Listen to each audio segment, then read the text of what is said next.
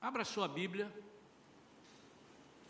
No Evangelho de João, capítulo 5, novamente, eu vou ler parte daquele texto que eu li domingo passado. Só que agora nós vamos ver esse texto de uma outra forma. Domingo passado nós pregamos em cima desse texto o título Uma cura improvável. E diz assim, a partir do versículo 1, vamos somente até o 7 hoje. Algum tempo depois havia uma festa dos judeus e Jesus subiu para Jerusalém. Preste bem atenção na narrativa do evangelista João e as nuances aqui das colocações, né? Existe em Jerusalém, perto da porta das ovelhas, um tanque chamado em hebraico Betesda, tendo cinco pavilhões. Nestes ficava grande multidão de enfermos, cegos, mancos e paralíticos, esperando pelo movimento nas águas. De certo em certo tempo descia um anjo do Senhor e agitava as águas. O primeiro que entrasse no tanque depois de agitadas as águas era curado de qualquer doença que tivesse. Havia essa crença, mas isso nunca existiu. Eu já expliquei isso para os irmãos. Por que, que está aqui na Bíblia? Porque é o que eles criam. Estava ali um certo homem enfermo havia 38 anos. Quando Jesus o viu deitado, e sabendo que estava assim havia muito tempo, perguntou-lhe: Queres ser curado? O homem enfermo queixou-se: Senhor, não tenho ninguém que me ponha no tanque, e quando a água é agitada, é, é, quando a água é agitada, pois enquanto eu estou indo, desce outro antes de mim. Vamos falar com Deus. Pai querido, em nome de Jesus, fala conosco, Senhor. Fala conosco, fala com cada um, fala comigo. Senhor, não permita que absolutamente nada nos desvie desse foco, que é ouvir a tua voz. Senhor, nós queremos nos comprometer, em nome de Jesus, de que a palavra penetrando em nosso coração, nós faremos aquilo que o Senhor está propondo através dessa mensagem, em nome de Jesus. Amém. O título dessa mensagem de hoje é Posso ajudar? Se você preferir, em inglês, Can I help you? Por que, que eu estou falando Can I help you? Você chega nos Estados Unidos, está num lugar, Can I help you? Né? E aqui virou moda, posso ajudar? Copiaram de lá, botaram Posso ajudar? Está escrito nas costas né, de um avental, de uma camisa. Posso ajudar? E eu estive meditando essa semana que essa frase é nossa. Essa frase é do povo de Deus e precisa ser exercida pelo povo de Deus. Nessa narrativa, nós encontramos uma série de desencontros, uma série de frustrações, uma série de é, focos em cima de coisas que não poderiam resolver. Nesses trinta e tantos anos, ministrando a palavra, pregando por aí afora, eu fiz uma pesquisa informal, é minha, não escrevi, não fui entrevistando as pessoas, mas de tanto conversar com as pessoas, eu cheguei a uma conclusão. E eu, eu chamo isso de uma verdade espiritual. É que uma enorme parcela, e eu digo assim, passando talvez de 80% das pessoas que estão servindo a demônios é, em lugares completamente diferentes daquilo que eles deveriam estar, nós temos até que pensar no que, é que podemos falar hoje em dia, na é verdade. Eles estão ali equivocados. Muitos foram para ali porque lhe tentaram ajudar, dizendo: Você está com um problema no casamento? Eu vou te levar na, na vovó, não sei o quê, e ela vai fazer um, um despacho lá, ou ela vai fazer alguma coisa. Não, não estou debochando, eu estou dizendo, é assim que acontece. Às vezes escrevem no muro de, eu já vi em vários mundos, trazemos a pessoa amada em sete dias. Ele só esqueceu de dizer depois quanto dia ela fica com você, né? Ele traz em sete, fica um mês, depois vai embora. Aí ele traz outras sete, enfim. E isso, na minha concepção, acontece por falta de informação. Eu creio que mais de 80 pessoas, mais de 80% das pessoas, se você é, indagasse e dissesse assim, vem cá, que tal, vou te levar num lugar que você vai ter um encontro especial com o demônio. E que isso, está amarrado em nome de Jesus, sai daqui, não é? Então, as propostas não podem ser desse jeito. E as pessoas que estão convidando, muitas vezes, também não sabem que estão levando as pessoas para um caminho errado.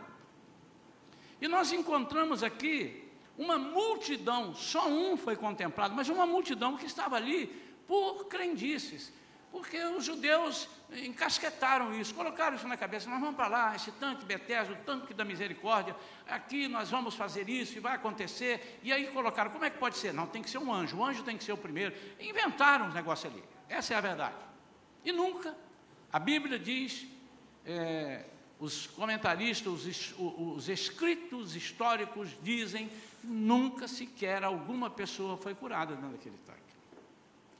E quando Jesus chega ali, sendo judeu, ele foi cumprir, ele foi numa festa. Essa festa eu vou lá. Ele sabia que não era uma festa, oh, estou feliz porque sou aleijado. Ele sabia que não era essa festa. Ele sabia que as pessoas estavam ali esperando coisa. Era uma festa que eles faziam, né? mas não era. Talvez seria festa no que fosse curado. E os trocentos que tivessem lá que não foram, fossem curados estavam tristes. E ele pergunta isso ao moço. Jesus sabia de toda a história dele, também não cabe aqui, sabe pela sua onisciência, ou também pode ter perguntado, aquele moço ele está aqui há quanto tempo? Ele pode ter perguntado, não necessariamente ele, eis que vejo, ele poderia fazer, ele era onisciente. Mas ele disse, você quer ser curado? E aquele moço passou uma reclamação. E eu queria que os irmãos me permitissem interpretar essa conversa. E agora eu vou entender que esse moço sabia quem era Jesus, porque o que eu preciso, você não estraga a minha pregação, o que eu preciso é que vocês saibam que nós estamos a serviço de Jesus, nós estamos sob o comando do Espírito Santo que nos enviou então vamos supor que esse moço já sabia. Nós sabemos que ele não sabia. Preguei domingo passado. Jesus vai encontrar lá no versículo 14, Jesus vai encontrar com ele no templo. E aí ele viu, ih, é Jesus. Ah, você foi curado, cuidado, não repita mais, não, não peques mais para que não te suceda coisa pior. Ele não sabia quem era. Se você ler o texto, você vai ver que ele não sabia. Mas agora, dentro dessa pregação, não há nenhum problema eu achar que ele soubesse. Jesus, o senhor está perguntando isso a mim, mas os seus comandados, eles estão por aí, eles não se importam. Eu estou aqui, todo ano eu venho aqui, não há uma viva alma para me ajudar. Todo mundo sabe que eu não consigo andar. Se eu fosse mudo, eu andaria e enxergaria. Há pessoas aqui, olha, eu conheço aqui umas pessoas que nunca foram curadas porque eles são cegos. Eles nunca viram um anjo descer no tanque. Eu estou aqui nesse, nessa situação, eu estou decepcionado. Senhor, eu não tenho ninguém que me ajude. É como se ele estivesse dizendo, porque todos pensam primeiramente em si. Eu estou no meio de um povo que diz farinha pouca, meu pirão primeiro. Eu estou vivendo, Jesus, no meio de um povo egoísta, que tem a sua situação resolvida e não sabe a dor do outro. Irmãos, nós fomos colocados aqui na terra e eu queria que a nossa igreja compreendesse isso. Se nenhuma igreja fizer, eu gostaria que a nossa igreja, a Shalom, que quer dizer paz, aliás, eu aconselho os irmãos a procurarem um dia eu vou falar cinco minutos só sobre a palavra shalom, que ela não é só paz, guerra, paz, não é isso. Ela é coisa muito mais profunda do que essa paz. Ela chama-se prosperidade total. Ela se chama-se comple, é, completar a vida da pessoa. É, ela, é, é muito profunda essa palavra shalom. E eu queria que nós, irmãos, tantos que já estão aqui, quanto vocês que estão chegando. E Deus que estão chegando? E Deus que estão chegando? É, que vão fazer o connect aí agora, em breve. Nós estamos contando com vocês para isso, mas principalmente nós que já estamos aqui.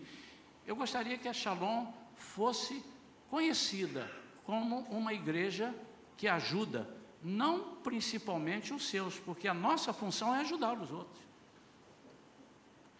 Embora não estejamos excluídos disso. Ô oh, pastor, então eu não posso pedir uma ajuda, eu não posso ajudar o irmão e a irmã que está. É proibido isso, não. Mas a nossa função, nós fomos colocados aqui e Deus crê que Ele nos colocou e nos capacitou, e Ele entende que nós temos essa capacidade de ajudar as pessoas que não conhecem o caminho. Eu costumo dar um exemplo. Quando você trabalha numa empresa, numa empresa de fabricação, num laboratório, né? fabricação de remédios, será que você escolheu ali, eu vou ali porque agora eu vou ficar o resto da minha vida, enquanto eu estiver trabalhando ali, eu vou trabalhar para tomar remédio eu nunca mais vou ficar doente. Quando começar a ficar doente, eu tomo um remédio. Claro que não. Porque se você falar isso na sua entrevista de contratação, o RH vai dizer assim: não preciso de você aqui. Eu preciso que você faça, que você participe. Nós temos um projeto, a nossa visão, a nossa missão, é, os nossos valores, onde nós queremos chegar, nós queremos expandir, nós queremos estar em todos os estados do Brasil, nós queremos entrar pelo mundo e você está disposto a nos ajudar a chegar lá? Eu quero saber, você está disposto a multiplicar aqui nesta empresa de fabricação de remédios? Sim. Como? Trabalhando, dando o seu melhor. Agora, isso não impede que durante o seu trabalho, se você tiver uma dor de cabeça, você ir no nosso ambulatório e pegar o remédio de graça e usar desse remédio, que vão te ajudar. Mas você está aqui para ajudar aos demais, porque quanto mais remédios sérios fizermos, mais a humanidade vai ficar sem a enfermidade. Mais ou menos isso. Eu queria que os irmãos entendessem isso. Essa é a nossa função na igreja.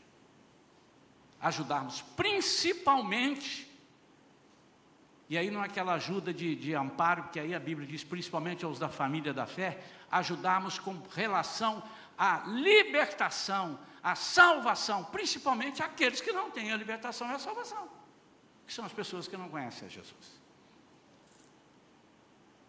E algumas verdades espirituais nós vamos falar nessa mensagem, duas primeiras. Nós somos corresponsáveis pelas oportunidades perdidas pelo nosso próximo. Quando não nos dispomos a ajudá-lo a encontrar a cura para a sua alma. Quando você sabe que na sua empresa, no seu condomínio, é, no seu círculo de relacionamento, há uma pessoa que você nitidamente identifica que ele está precisando de cura, de libertação, e você não oferece a ele a fonte, você é corresponsável. A Bíblia diz que o sangue dessa pessoa virá sobre você. Agora, se você oferecer e ele não aceitar, o sangue dele não virá sobre você. A segunda, é certo que a solução está somente em Jesus, mas quem nos levará a esse Jesus? Quem os levará? E há alguns obstáculos. Eu vou falar alguns, mas tem muitos. E você vai criando, olha, arranjei mais um aqui, anotei. Depois vou até falar para o pastor, pode ser que eu nem saiba. Não dá tempo de falar. São muitos obstáculos, mas os mais conhecidos. Primeiro obstáculo de nós levarmos essa pessoa é o nosso egoísmo. É o farinha pouca meu pirão primeiro. É desnecessário, irmãos, dizer que normalmente, sempre nós pensamos primeiramente em nós, e alguns pensam unicamente neles. Tem uns que pensam primeiro neles, depois ele pensa nos outros. Tem outros que nunca pensam nos outros, só pensam neles. Mas existem as razões para as pessoas fazerem isso. Uma delas é cansaço. A pessoa vive esgotada, as suas energias não estão, não estão no ponto em que permite que ele possa ajudar alguém. Ele não está com vontade de ajudar, ele está cansado. E às vezes está cansado mesmo. E às vezes nos cansamos porque nos utilizamos de coisas equivocadas. E estragamos as nossas energias. Mas isso eu não quero discutir nessa pregação. O fato é que nós estamos cansados. A segunda coisa, o desinteresse por outros. Nós nunca vamos ter interesse por outros para que os outros tenham o que eu tenho, se eu não experimentei e gostei daquilo que eu quero oferecer. E aquilo que eu quero oferecer é a libertação do inferno. Nós estamos chegando a um tempo, irmãos, que nós não podemos mais economizar palavras. Estão criando uma forma de pregar o Evangelho. Olha, você precisa ver, você sabe, cada um dá conta de si, mas ser cuidado. E eu não quero. Ele dá tanta volta que eu falei, acabou seu tempo, espera aí um minutinho que eu tenho que pegar meu filho na escola. Ele não falou nada. Nós temos que ser muitas vezes diretos. Para determinadas pessoas, nós temos que ser impactantes. Para outras pessoas, nós temos que falar mais ou menos e esperar uma reação para dar o segundo ataque. Mas nós temos que falar. É isso que a Bíblia diz: que nós temos que ensinar a tempo e a fora de tempo.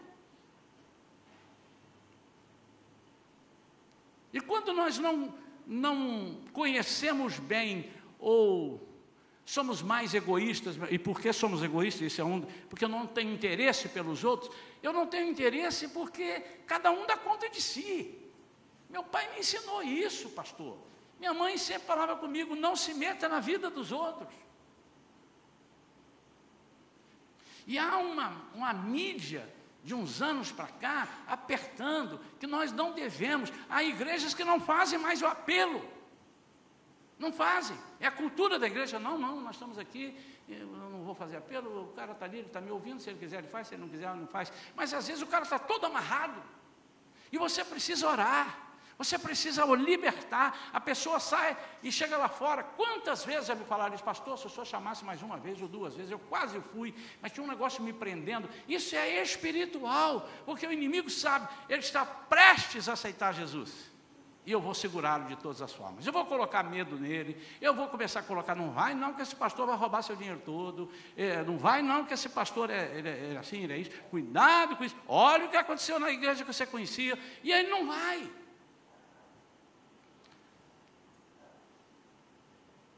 A terceira característica do, do nosso egoísmo é a timidez. E essa timidez não tem a ver com acanhamento. Essa timidez aqui é a timidez que diz que os tímidos não herdarão o reino dos céus. Está lá em Apocalipse capítulo 21. Não herdarão. Mas não é o tímido. Poxa, então a pessoa que é tímida, né? Ele não vai entrar, não está falando de acanhamento. A timidez aqui é a pessoa que teve a oportunidade de falar e não falou, e ele recuou, ele foi tímido, ele foi comedido, ele segurou as palavras, ele não lançou aquilo que podia lançar. É essa a timidez, não é que senão a pessoa, a característica da pessoa, né? Olha, eu sou tímido, eu vou para o inferno porque eu sou tímido. Não, claro que não. Um outro obstáculo para nós ajudarmos as pessoas é a insegurança. Eles não sabem o que falar, não dominam a matéria da, que, ela, que, que, ele vai expor. E se a pessoa me fizer uma pergunta assim, eu, eu já preguei aqui na igreja, falei sobre é, algumas seitas que, é, que, a Bíblia considera seitas. O que é, que é seita? É toda aquela religião, toda aquela organização que Jesus não é o centro. E Jesus não é o único Salvador. Que Jesus não é conhecido como Filho de Deus, o Deus encarnado. Que não existe a Santíssima Trindade e que são não separados, mas são unidos entre si. Quando qualquer religião ou organização que adota essa postura, pelo menos essa, mas há outras, ele é seita. Ele não é uma religião. Ele não é uma denominação segura, porque está contra a Bíblia. E eu digo: se você vai conversar com alguém de algumas seitas, se você não estiver muito bem preparado, ele te dobra e faz você ir para lá. E faz você duvidar da Bíblia. É mesmo. Ele entorta, ele tem uma capacidade de entortar a palavra e faz você ver aquilo que não existe. Mas você não está seguro, por quê? Porque você não domina. Você não estudou. Você não tem a ação do Espírito Santo. Você não está seguro daquilo que, daquilo que você quer oferecer.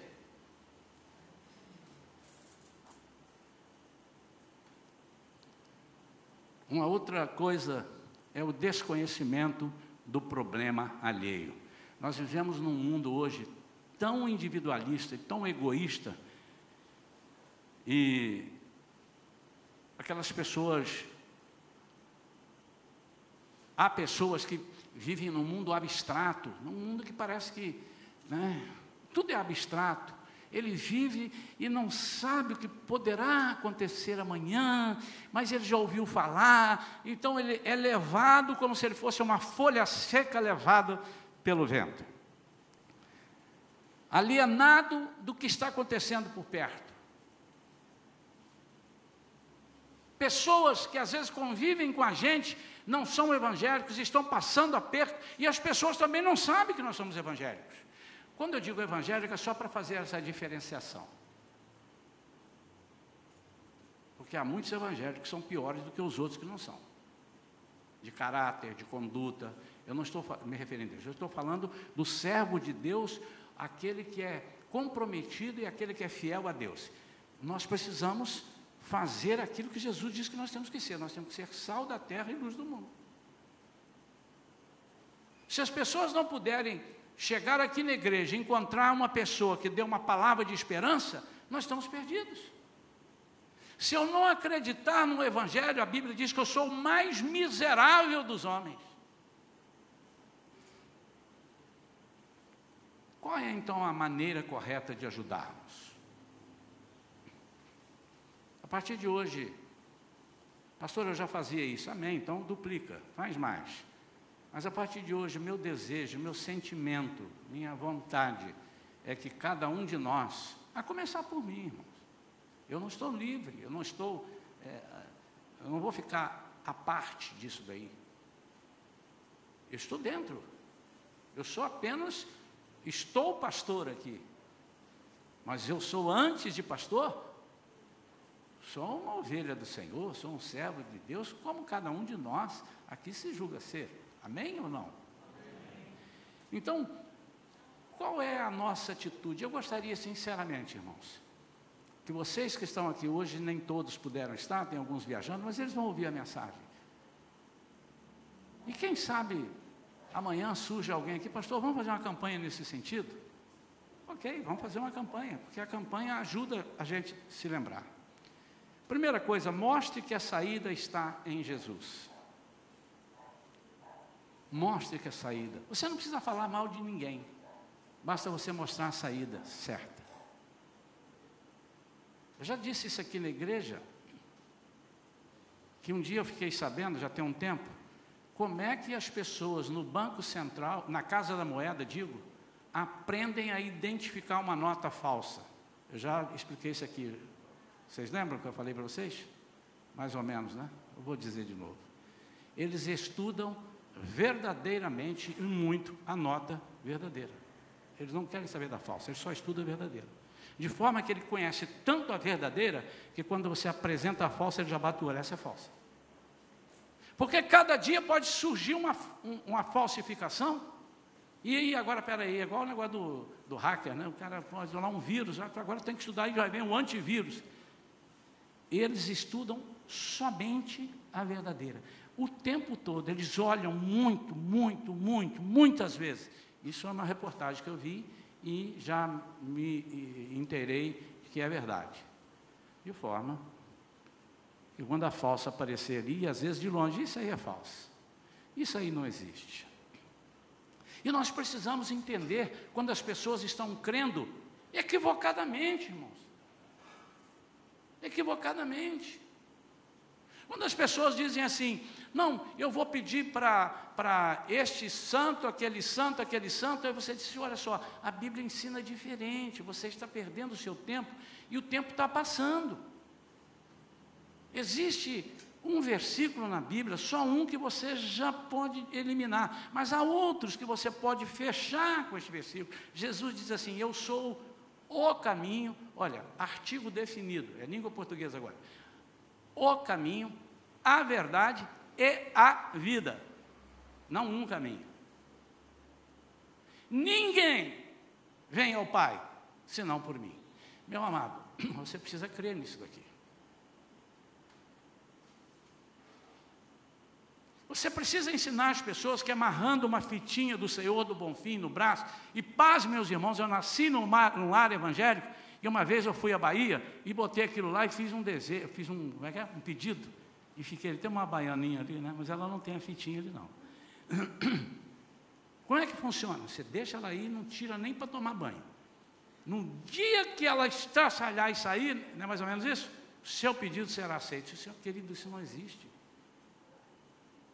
Isso não existe. Por quê? Porque você está roubando a força do milagre de Jesus. E a Bíblia diz, tem um versículo que diz que a glória dele, completo, mas falem bem alto para sair na gravação. A glória dele, ele. Bom. Não entre contra essa verdade.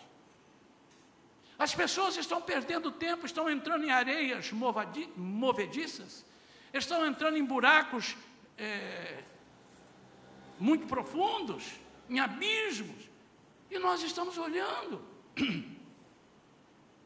Nós estamos percebendo pessoas buscando ajudas espirituais, de onde não podem vir as respostas. Crendices das mais horrorosas que o povo criou. Pessoas com medo de passar debaixo de uma escada. Pessoa com medo quando vê o gato preto.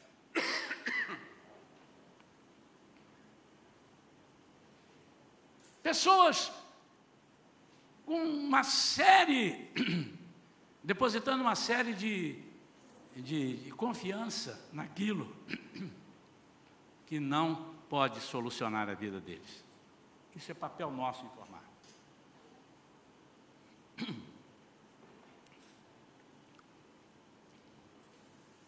Quantos aqui já foram a São Paulo? Vocês não. Vocês...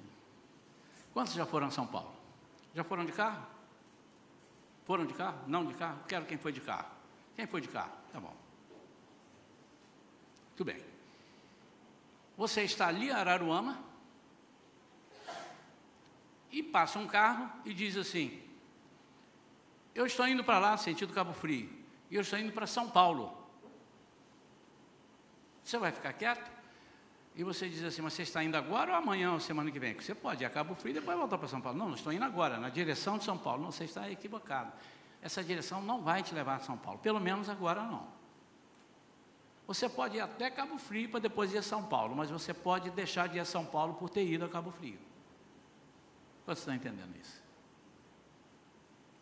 Quando nós conhecemos o caminho, nós temos obrigação de dizer qual é o caminho.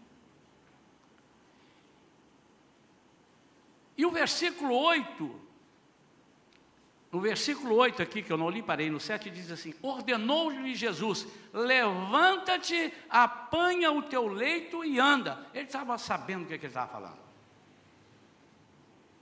Jesus, aqui dentro, está aqui nas entrelinhas, ele está dizendo: Camarada, não tem nada a ver o negócio do tanque. Eu conheço isso aí, é invenção do povo, ele não precisou. Ele disse assim: Eu vou solucionar o teu problema agora. Levanta, toma a tua cama e anda.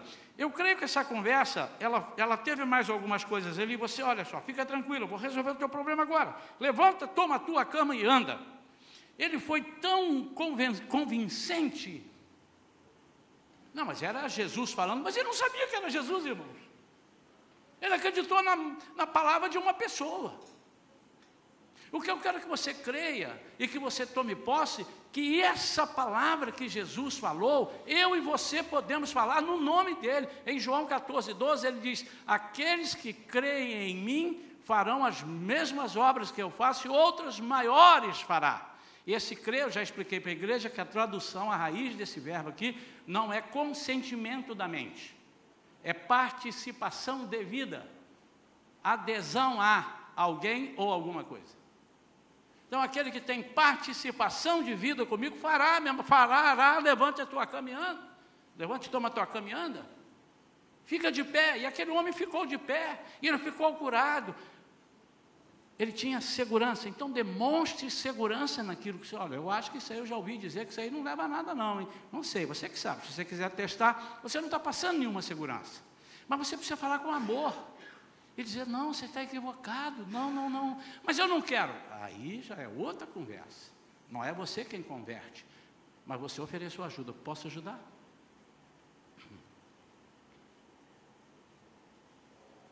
Algumas vezes eu já estive diante de situação onde eu estava ouvindo uma conversa assim, falei, meu Deus, nada disso, está tudo equivocado. E, e, e, mas como é que eu vou entrar ali? Posso levar um, um para trás ali? Senhor, me dá uma oportunidade. Ô Espírito Santo, me chama na conversa. Do nada alguém vira. Ei, amigo, você não concorda? Agora você perguntou, agora eu vou ter que falar. Não, não concordo, não. Vocês estão equivocados. Equivocado? E aí eu pude explicar. Qual é a maneira correta? Primeiro, mostre a saída, que a saída está em Jesus. Se você não conseguir mostrar, é porque nem você confia que a saída está em Jesus. Mostrar não é convencer a pessoa, é mostrar. E mostrar com segurança. Quando você sair, você não tenha dúvida que o Espírito Santo vai ficar ali dentro dele, e ele, rapaz, mas eu, fulano falou aquilo, agora esse camarada falou isso. E eu não tenho dúvida quem vencerá. Segunda coisa, não se dobre aos obstáculos para ajudar. Sabe, amados, nós temos essa, ah, mas aí, aonde? E lá, ah, não, difícil. Que isso? Não, muito difícil. Eu tenho que ir lá, não dá para ele vir aqui. Irmãos, Durante essa minha caminhada eu aprendi como é que se convida a pessoa e como é que traz ela para a igreja. Você tem que ir lá buscar. Determinadas pessoas. Se você não for buscar pelo braço, você tem que buscar através da oração. Porque crente que é crente, que sabe que tem o seu compromisso de vir adorar a Deus, muitas vezes, na hora dele sair de casa, ele fica todo amarrado. Você imagina aquele que não tem Jesus ainda, como é que ele fica? Eu contei aqui, mas pode ser que alguém não, não tenha ouvido, e esse é, é um exemplo tremendo.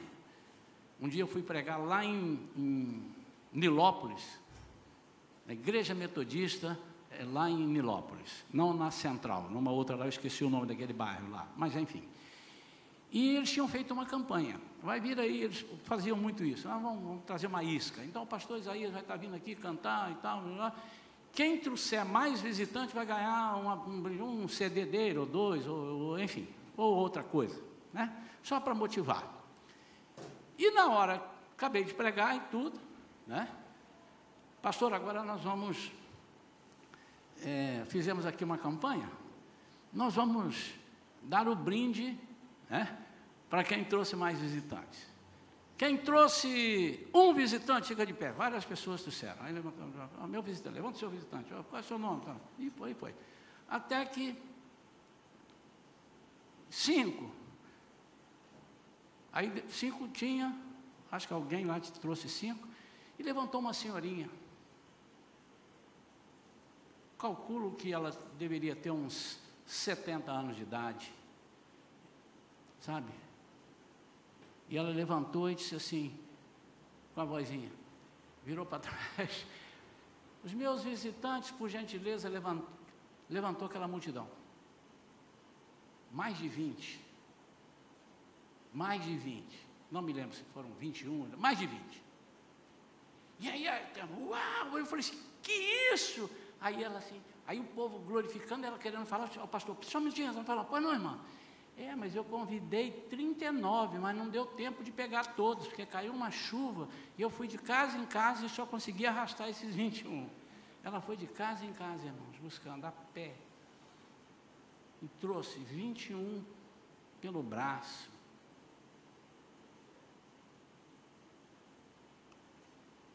Às vezes nós vemos muitos obstáculos. Há uma passagem que eu gosto muito. É aquela passagem que não precisamos ler, ela é muito conhecida. Que Jesus estava numa casa e tinha um paralítico que precisava de ajuda. E alguém deve ter perguntado para ele: Posso te ajudar? Posso. O que, é que você quer? Eu quero ir lá onde está o Jesus. Mas você não sai dessa maca? Não. Maca, quatro. Então, junto. Ô amigo, vem cá, vem cá, ajuda aqui, vem aqui. Vem aqui. Mais três. Pronto. Um pegou em cada ponta da maca e a Bíblia diz que quatro chegaram lá. Mas quando eles chegaram, tiveram um obstáculo. A casa estava lotada, também não era para menos, Jesus estava ali, né? Lotada, não dava para entrar. Foram pela porta frente, da frente, não dava, foram pela porta dos fundos, não dava. O que, que eles fizeram? Quem sabe? Foi pelo telhado. Destaparam lá um buraco, desceram por uma corda. Jesus estava ali, botaram estrategicamente na frente de Jesus.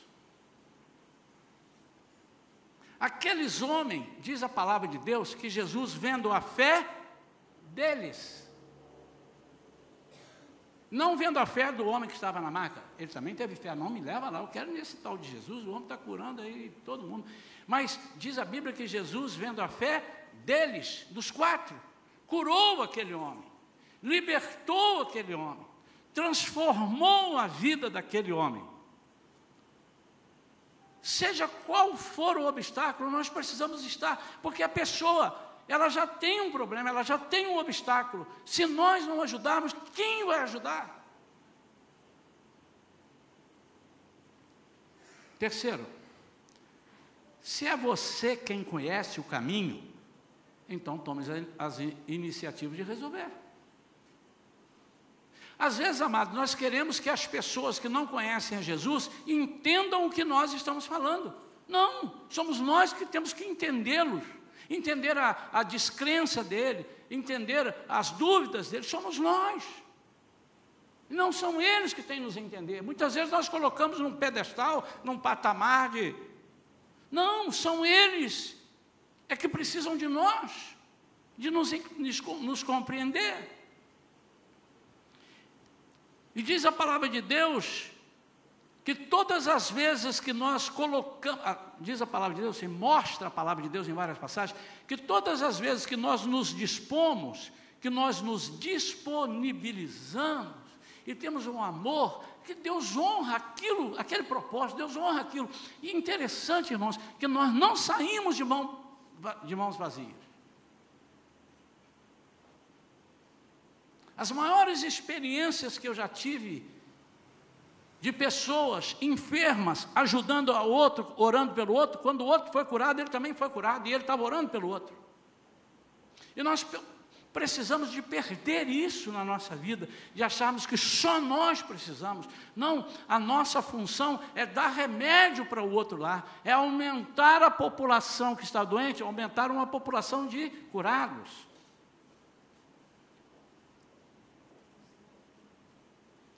Eles não buscarão, eles devem ser buscados. Por isso que Jesus disse: Você vai ser o que de homens? Pescador.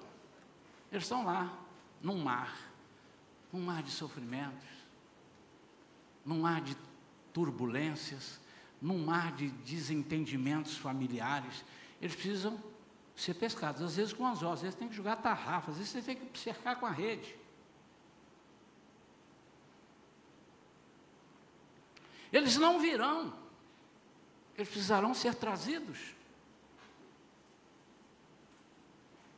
Irmãos, tem vindo muitos visitantes, e graças a Deus que o mercado ali tem trazido ali, colocado ali, ah, eu vi na placa e cheguei e vi aqui. Estão sendo trazidos por uma propaganda. Mas nós não podemos nos conformar só com a propaganda, só com o letreiro que está ali. Eles são, eles existem Alguém até contra, não, não, não precisa avisar, não, que o Espírito Santo leva. Vai levar para onde?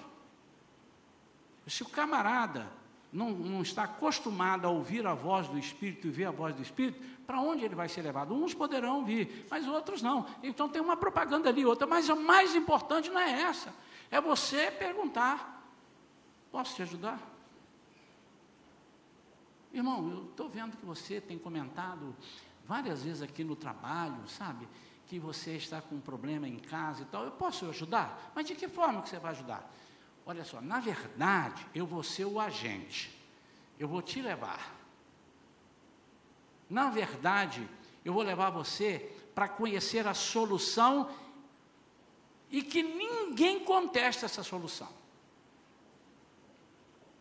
Eu vou levar diante de a única pessoa que pode resolver esse problema. Camarada, se eu escuto um negócio desse, eu fico. Eu lembro que eu andava uma época aí com muito cálculo renal. Nosso pai, mas eu tive muito cálculo. Teve um mês de eu ter quase 20, num mês. Mas um dia veio um cálculo renal muito grande. E o cálculo renal ele, ele ficou instalado numa, numa posição ali que não dava nem para cima nem para baixo, não saía. E estava muito grande, era dois centímetros e meio, parece, o, tamanho da pedra. E eu fui em vários lugares e isso aí vai ter que vai ter que operar. E já estava com a operação marcada, a cirurgia para abrir aqui do lado e tirar aquele cálculo. Né? Abrir, cirurgia aberta. Aí conversando com uma pessoa, disse, olha, semana que vem eu não vou poder fazer isso, porque já está marcada a minha cirurgia. De quê? Disse, Como? Não, mas... E ele falou exatamente assim, quer uma ajuda? Eu falei assim, como assim? Você vai me dar um remédio, que eu já bebi todos os remédios. Não, eu vou te indicar um médico que ele vai resolver isso daí. Não era Jesus, não, era um... Eu disse, é mesmo, é. procura esse médico aqui e mostra, leva seu raio-x, mostra lá. E eu levei, mas eu levei assim, caramba, ele vai falar o que os outros três ou quatro já falaram. Isso tem que ser cirurgia, porque ele está num lugar que eu esqueci o nome. Médicos não estão aqui agora. Ele faz isso aqui, uma espécie de um Y, ele estava ali encravado. Aí eu cheguei, me lembro como se fosse hoje. Ele não estava doendo, que estava ali, mas ele ia me atrapalhar. E eu estava indo pregar em Araruama. E ele disse: ele pode te ver agora. Eu saí de casa com a minha esposa, fui lá no, no endereço dele ali em Caraí, subi e entrei no consultório dele, ele estava atendendo uma pessoa, disse, não, não, espera um minutinho que ele já vai te atender. Tá. E ele pegou, olhou assim. É. Eu tiro, sem cirurgia, sem essa cirurgia aberta, eu tiro essa pedra. Mas ele falou com tanta segurança que eu já fui para Araruama pregar sem pedra na cabeça, na minha cabeça não, sem pedra. Por quê? Porque ele me passou uma segurança de alguém que me disse: Eu vou te levar ali, eu vou te ajudar. Amados, eu já estava marcado e muitas vezes nós não estamos crendo no poder sobrenatural de Deus, eu creio no absurdo de Deus. Não significa dizer que todas as coisas que eu vou pedir, ele vai resolver, porque ele é soberano, e só quando chegar lá que eu vou saber por que, que ele não resolveu um ou outro pedido. Mas não compete a nós duvidarmos e questionarmos. Alguém disse para mim, há uma solução, eu conheço essa pessoa, e essa pessoa resolveu, com aquele catéter e sem precisar me abrir. Em Atos 8, eu queria que você agora acompanhasse isso aqui. Essa passagem fala de Filipe com o eunuco, com aquele homem que era responsável pelos negócios da rainha de Candace, da África, da Etiópia. Ele era um etíope e era responsável por todos os negócios dessa rainha. E então ele estava muito bem lá na igreja dele, e o Espírito Santo disse assim: Eu quero que você desce ali, próximo de Gaza, que eu vou te usar lá. E ele foi.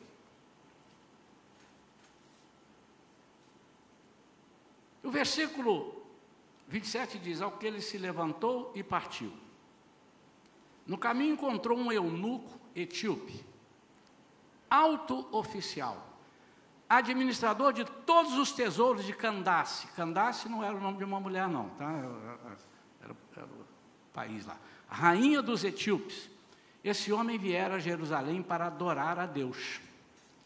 E retornando para casa, sentado em sua carruagem, ia lendo o livro do profeta Isaías. E aconteceu que o Espírito disse a Filipe: aproxima-te e acompanha essa carruagem. Imagine a cena, irmãos. Já vai a carruagem, o Felipe. Aí o cara aqui lendo, olha para o cara, esse camarada está a fim de me roubar, deve ser. E o Felipe já vai lá. Eu gosto de imaginar essa cena. Então Filipe correu para a carruagem, ouviu o homem lendo o profeta. Ouviu, então já. Então o homem estava lendo em voz audível, ele ouviu. Compreendes o que está lendo?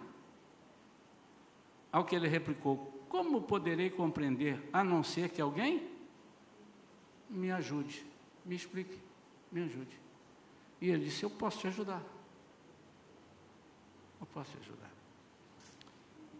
Então ele pediu: Felipe, sobe aqui, me sente ao meu lado. O eunuco estava lendo essa passagem da Escritura. Ele foi levado como ovelha para o matador, Isaías. E como cordeiro mudo diante do teu do seu tosqueador, assim ele não abriu a sua boca. Em sua humilhação, a justiça lhe foi negada. Quem poderá contar a respeito dos descendentes dele uma vez que sua vida na terra foi tirada? Aí então o eunuco parou e indagou a Filipe: Por favor, eu peço-te que me esclareça sobre quem o profeta está falando.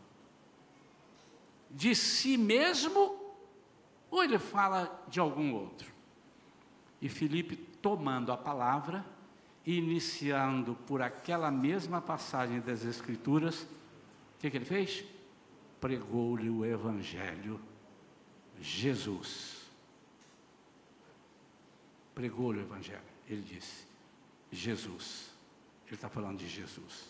Mas agora ele vai dizer quem é Jesus e por que ele veio. Ele é aquele homem prosseguindo pela estrada, versículo 36, chegaram a um lugar onde havia água. E foi quando o eunuco observou: Eis aqui a água, que me impede de ser batizado?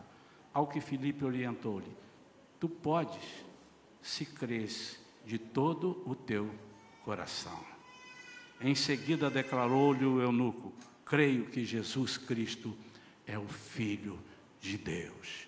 Assim deu ordem para que parasse a carruagem então Felipe e o eunuco desceram a água e Felipe o batizou. Uau! Como é que eu vou compreender se ninguém me explica?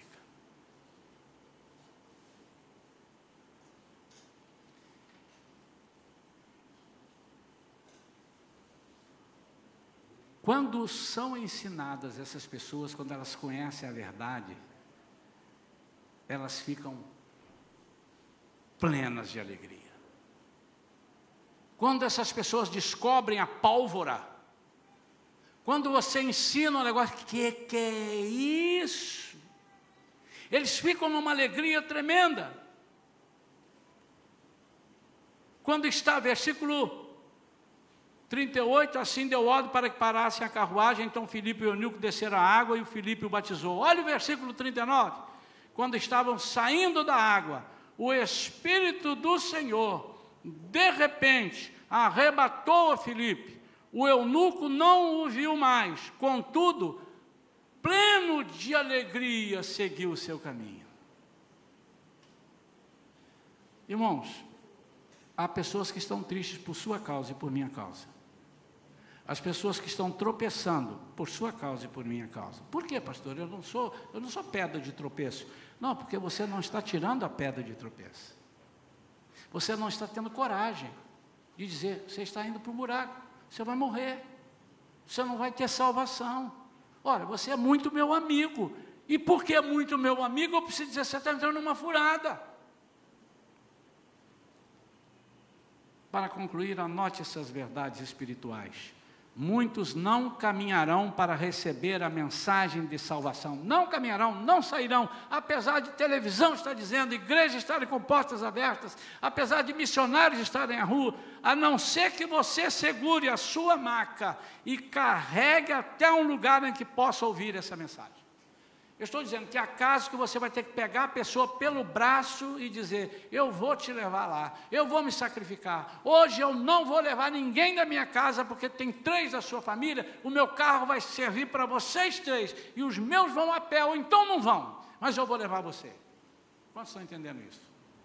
Enquanto você não tiver isso no seu coração, Deus não vai te dar a oportunidade de mostrar, porque Ele sabe que Ele não pode contar com você, não pode contar comigo. Eles estão paralisados, imobilizados por muitas coisas que o mundo lhe oferece, mas principalmente, eles são paralisados, por exemplo, pelo preconceito. Pelo preconceito. Há pessoas que têm o maior preconceito de igreja. Há pessoas que têm preconceito de pastor. Há pessoas que têm preconceito de crente porque um dia ele viu que um crente fez uma besteira, que o crente roubou, que o crente adulterou. E daí? Eu conheço vários médicos que adulteraram e eu estou com o médico marcado para semana que vem. Eu não preciso daquele. Quanto mais as pessoas falham, mais o poder de Deus se agiganta.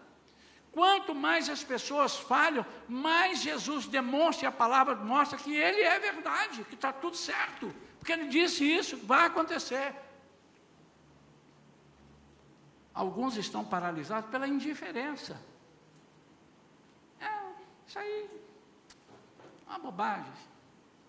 E não falta quem fale mal dos crentes, não falta a imprensa que fala mal dos evangélicos, não falta um endemoniado que é, é, é emissário de Satanás e não quer que as pessoas se salvem, não faltam pessoas assim.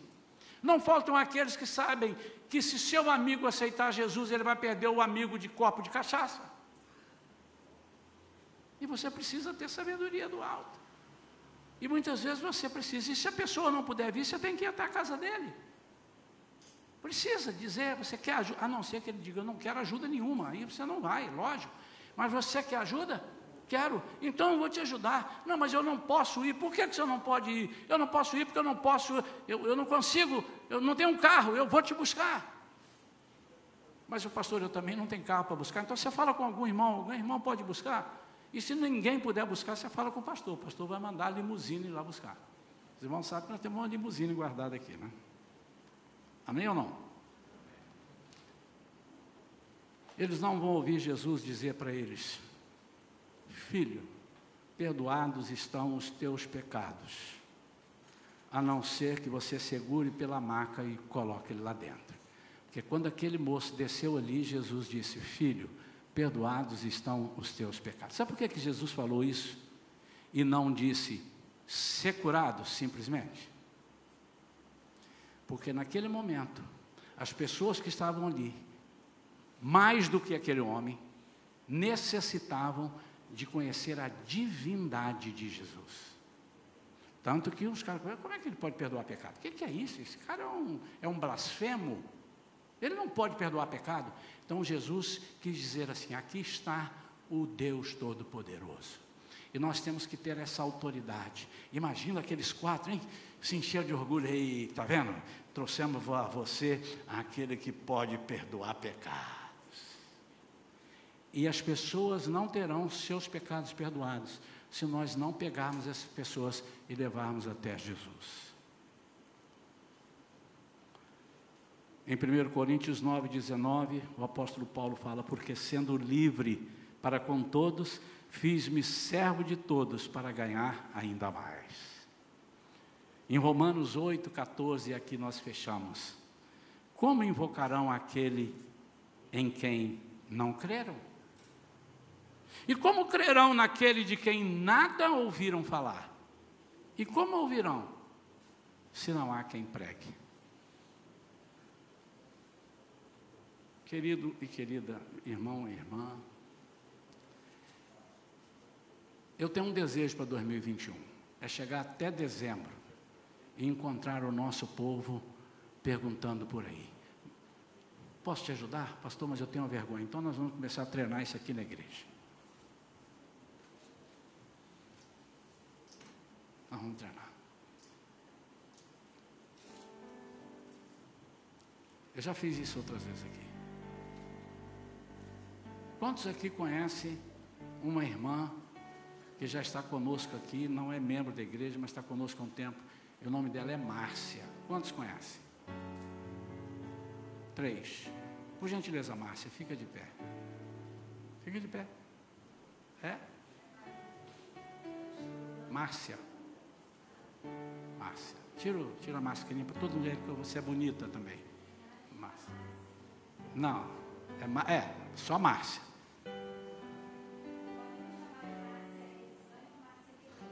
Márcia Guerreiro. Pronto. Márcia. Está ali a Márcia. Então vamos treinar. Posso ajudar a Márcia? Ela certamente, ah, eu. Pode sentar. Obrigado, Márcia. Hã? Pode. Quantos conhecem aqui uma moça chamada Amanda? Quantos conhecem Amanda? Fica de pé, Amanda. Tira sua máscara para as pessoas verem você. Essa é a Amanda. A gente pode chegar e perguntar para Amanda: E aí, Amanda, posso te ajudar? Se ela disser que não, tudo bem, mas fica à vontade. Toda vez que você precisar, eu estou aqui. Viu, Márcia? Toda vez que você precisar, eu estou aqui. Obrigado. Vocês conhecem Gustavo? Que não é o meu genro? Gustavo? Fica de pé, Gustavo. Tira 3M aí. Posso ajudar, Gustavo? Posso, então ele vai me dizer o que tem que ser feito. Vamos treinar aqui, irmãos. Aí nós vamos ficar com o queixo. Pode sentar, obrigado. Desculpem, irmãos, tá bem? É, vamos ficar com o queixo mais mole. Para chegar no mercado, o Espírito Santo vai ver você na fila ali olhando e vai ver uma pessoa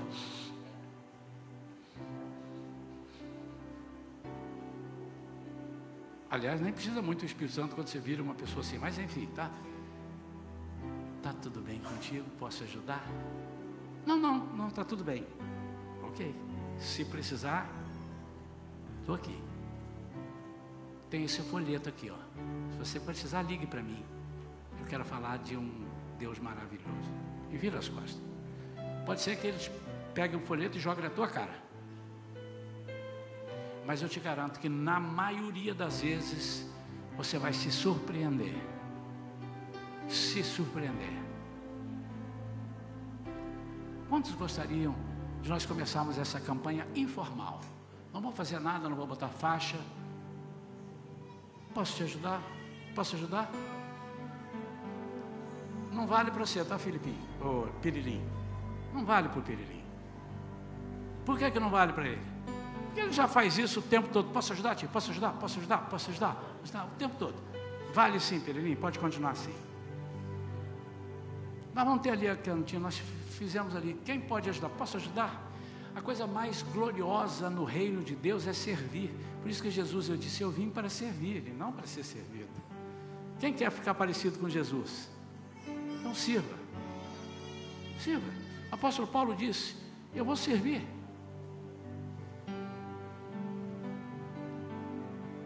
Can I help you? Posso ajudar? Se algum de vocês, nesta noite, após acabar o culto, precisar de ajuda, procure a mim e diga, pastor, eu estou precisando de uma ajuda. Seja ajuda em oração, seja ajuda em dinheiro, seja ajuda em palavra, seja o que for. Eu não estou dizendo que eu vou conseguir ajudar a todos. Seja o que for, você precisa de me dizer que precisa de ajuda. A propósito, na semana passada, no culto passado, quando nós fizemos o apelo, uma irmã que não é dessa igreja disse assim: Pastor, eu trabalho com RH. É isso? Fala para a pessoa, passa o meu e-mail lá e mande-as. E alguém mandou. A Vivian orientou quem? E o que, que aconteceu?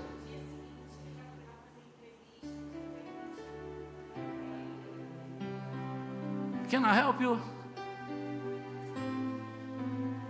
Posso ajudar? Irmãos, isso foi entregue a nós. Os anjos quiseram tomar isso, o Senhor diz, não são eles. Nós é que vamos ajudar. Precisa de ajuda? Quem quer ajuda? Precisa de ajuda? Vamos ficar de pé.